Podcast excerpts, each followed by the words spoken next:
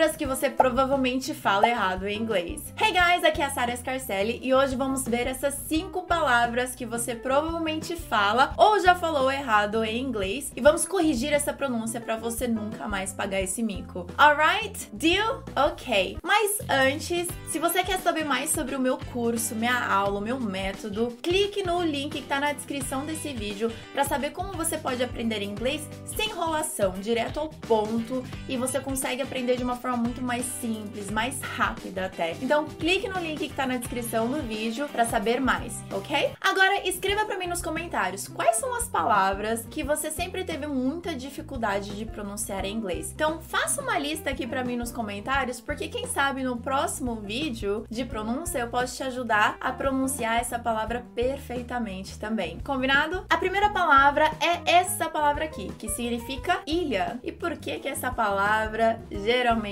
gera muita confusão? Porque esse S não é pronunciado. Se diz island. Repita comigo: island. Have you ever been to an island? Have you ever been to an island? Então agora você nunca mais vai errar. Tira esse S daí e fale somente island, ok?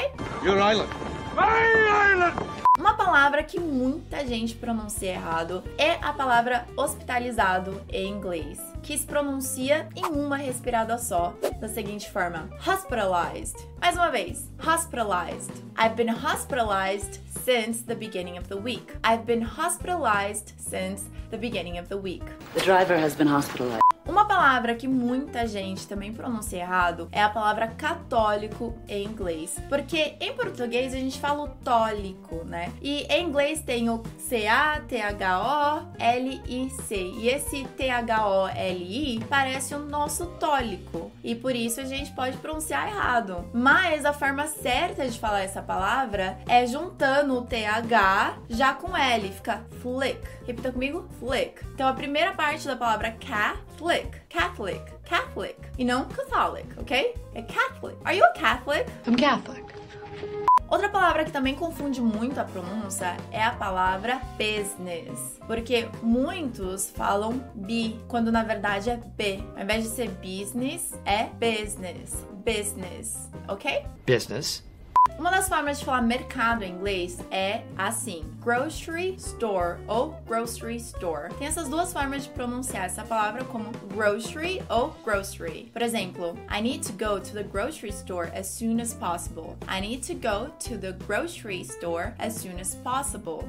You two, grocery store together. Da mesma forma, as compras do mercado se diz também groceries ou groceries. Então você pode falar: My arms are aching from carrying all the groceries today. My arms are aching from carrying all the groceries today. Groceries, ma'am. Eu percebo que eu geralmente, quando eu vou falar do mercado, eu costumo dizer grocery store e quando eu vou falar das compras, eu costumo pronunciar groceries. Então, vai entender, né? Eu acabo pronunciando de uma forma, de um jeito, e de outra forma, de outro jeito, mas as duas formas estão corretas. Então, escolha uma e manda ver. Agora você já sabe que ilha se diz island, hospitalizado, hospitalized, católico, Catholic, negócio, empresa, business, mercado ou as compras do mercado, grocery store ou grocery store e groceries ou groceries. You choose. Agora você já sabe como pronunciar essas cinco palavras e nunca mais errar. Me fala qual dessas palavras mais te chocou. Escreva para mim nos comentários qual palavra que você ficou, nossa, Catholic, não Catholic. Isso é uma das que mais impressionam os alunos. Mas me conta aqui qual que mais te impressionou e quais outras palavras você gostaria que eu falasse, abordasse nos próximos vídeos de pronúncia.